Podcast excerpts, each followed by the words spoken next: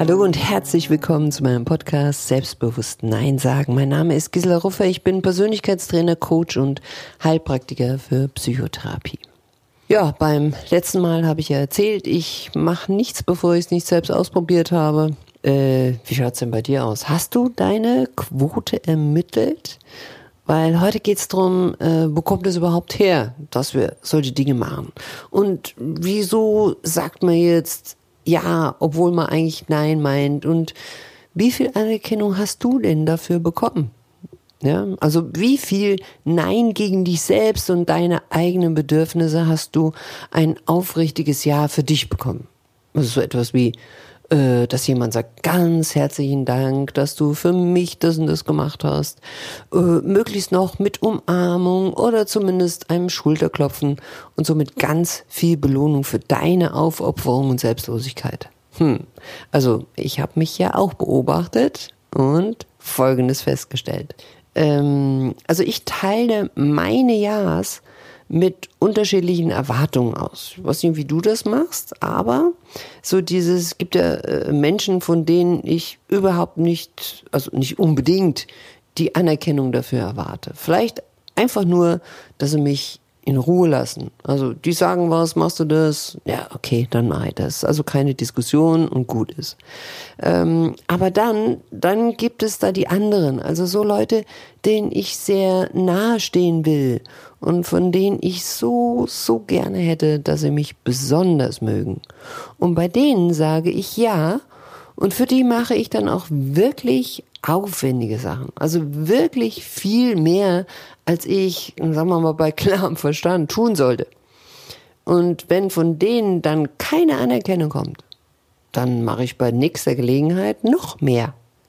In der Hoffnung, dass dann endlich die entsprechende Zuwendung kommt. Und wenn das dann immer noch nicht passiert ist, dann kann es sein, dass ich sogar noch mehr über meine Schmerzgrenze hinausgehe, weil ich endlich dafür belohnt werden will.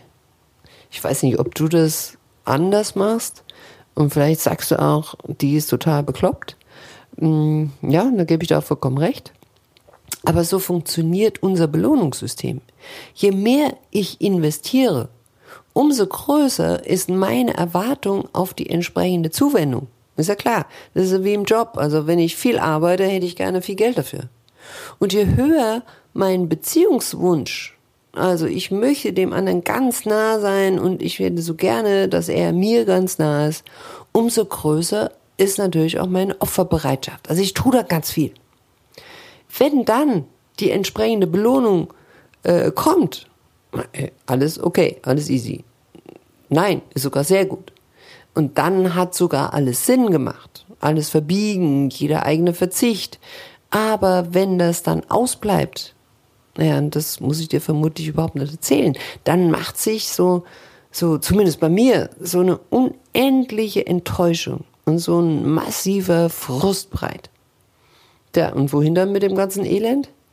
Denn dann tun sich ja Gefühlswelten auf, die wir ganz schwer managen können, oder? Also ich, ich kenne dann auch sowas wie, boah, Verzweiflung oder diese, diese bittere Erkenntnis, dass mich niemand sieht oder erkennt oder keiner merkt, wie gut ich es eigentlich mit dem anderen meine. Und dann fühlt sich sowas so, so sinnlos an. Und dann fühlt man sich einsam. Äh, und, und, und da ist auch sowas wie, ja, klingt ein bisschen überzogen, aber es klingt ein bisschen wie missbraucht. Und dann ist sowas wie Kälte, Leere, ja, übel. Ja, vielleicht kennst du das. Ich habe nur festgestellt, hier muss das alles noch lange nicht zu Ende sein, denn wenn die Enttäuschung schon mal stattgefunden hat, dann gibt's immer noch mindestens zwei Möglichkeiten und das beginnt mit der Frage, habe ich da was falsch gemacht? Oder der andere? Ja, der Gag ist, den anderen können wir selten ändern. Aber vielleicht gäbe es eine Möglichkeit, bei mir und wenn du auch betroffen bist davon, bei dir anzufangen. Also, ich habe da eine Idee. Und bis dahin sage ich schon mal selbstbewusst, dann bis zum nächsten Mal.